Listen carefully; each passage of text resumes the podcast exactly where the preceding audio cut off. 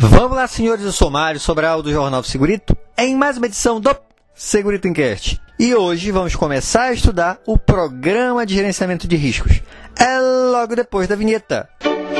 Segurito, segurito, segurito, segurito, segurito, segurito, segurito, segurito.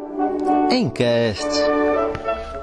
Antes de iniciar os comentários sobre esse programa, é importante informar que ele ainda está sob consulta.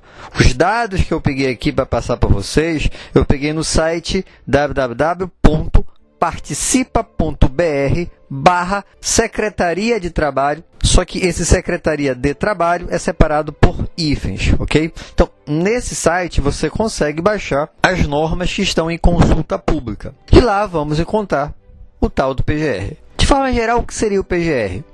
Para quem já trabalha com OSAS 18000, a OHS AS 18001 ou a nova ISO 45001, está resolvido, tá? Você já faz a gestão dos seus riscos ocupacionais e só vai continuar fazendo e estruturar para que está se pedindo essa nova norma. Agora, para quem só tinha o PPRA, vai ter que fazer sim alguns ajustes, porque essa gestão dos riscos ocupacionais é um pouco mais ampla. Na verdade, bem mais ampla. Então, bora iniciar lá. O objetivo da norma é estabelecer as diretrizes e requisitos para ações de prevenção em segurança e saúde no trabalho campo de aplicação. Esta norma deve ser utilizada para fins de prevenção e gerenciamento dos riscos, não cabendo sua utilização para fins de caracterização de atividades operações insalubres ou perigosas. Então, vamos fazer a gestão do risco, prevenção e gerenciamento, só que isso não tem nada a ver com insalubridade e periculosidade. E aí começa pelo item importante, responsabilidades, o item 3. A organização deve implementar ações de prevenção em SST em todas as suas atividades. Então, essas ações de prevenção não vai ser direcionado para uma determinada área, são todas as atividades. E a organização deve, primeiro, evitar que os riscos possam ser originados no trabalho. Então, o que, eu vou fazer para evitar que esses riscos sejam originados? Dois, avaliar os riscos que não possam ser evitados. Então, alguns você já evitou. Aqueles que você não evitou, vamos analisar, vamos avaliar. Três, implementar medidas de prevenção, ouvir dos trabalhadores, isso é importantíssimo, então a gente vai ter que conversar com os trabalhadores de acordo com a ordem de prioridade estabelecida na NR1. E qual é essa ordem de prioridade? A ordem é a seguinte: primeiro eu vou tentar eliminar o fator de risco, depois eu vou tentar minimizar e controlar os fatores com a adoção de medidas de proteção coletiva. Se eu não conseguir, minimizar e controlar com medidas administrativas ou de organização do trabalho e, por fim, como você já sabe, utilizar a EPI. Essa é a hierarquia estabelecida. E o último item que fala da organização deve adaptar o trabalho ao trabalhador, que a gente lembra, lógico, de ergonomia. E aí que ele vai falar do PGR. Ele fala o seguinte, ó, no item 3.3. As ações de prevenção em SST devem constituir um programa de gerenciamento de riscos, podendo estar contempladas em planos, programas e sistemas de gestão, desde que fique demonstrado o atendimento aos preceitos e exigências previstas legalmente. Então, o que dá a entender que não vai ser um documento específico. Eu tenho que comprovar que eu estou fazendo essa gestão. Então, por exemplo, aquilo que eu falei, se você já tem uma OSA 18000, você já tem como comprovar que você faz essa gestão através de planos, programas, de gestão. Então, não vai ser preciso fazer um documento separado só para provar que existe um PGR. A organização deve adotar as medidas necessárias para melhorar continuamente o desempenho em SST. Isso também tem muito a ver com OSA 18.000 e 45.000. O que, que significa isso? Melhoria contínua. Significa que não para. Você começa a fazer, faz todos os ajustes, faz todo o levantamento, acabou? Continua fazendo, porque você vai melhorar continuamente o seu processo. E aí vai para o item 4, que é processo de avaliação de risco. O planejamento da prevenção deve contemplar as seguintes etapas. Primeiro, a gente vai ver a identificação de perigos e riscos e depois a avaliação de riscos. Na verdade, nesse áudio eu só vou verificar a identificação. No próximo áudio a gente vê a parte de avaliação. E identificação de perigos e riscos. Primeira coisa que a gente precisa saber é a diferença de perigo para risco. Perigo, se a gente for pegar lá o conceito da OSA 18001, é a seguinte: ó, fonte, situação ou ato com potencial para provocar danos humanos em termos de lesão ou doenças, ou com uma combinação dessas. Não entendeu? A palavra mais importante é potencial. Então imagina que eu tenho uma poça d'água num piso lá que pode ser escorregadio. Essa poça d'água num piso escorregadio, isso é o meu perigo.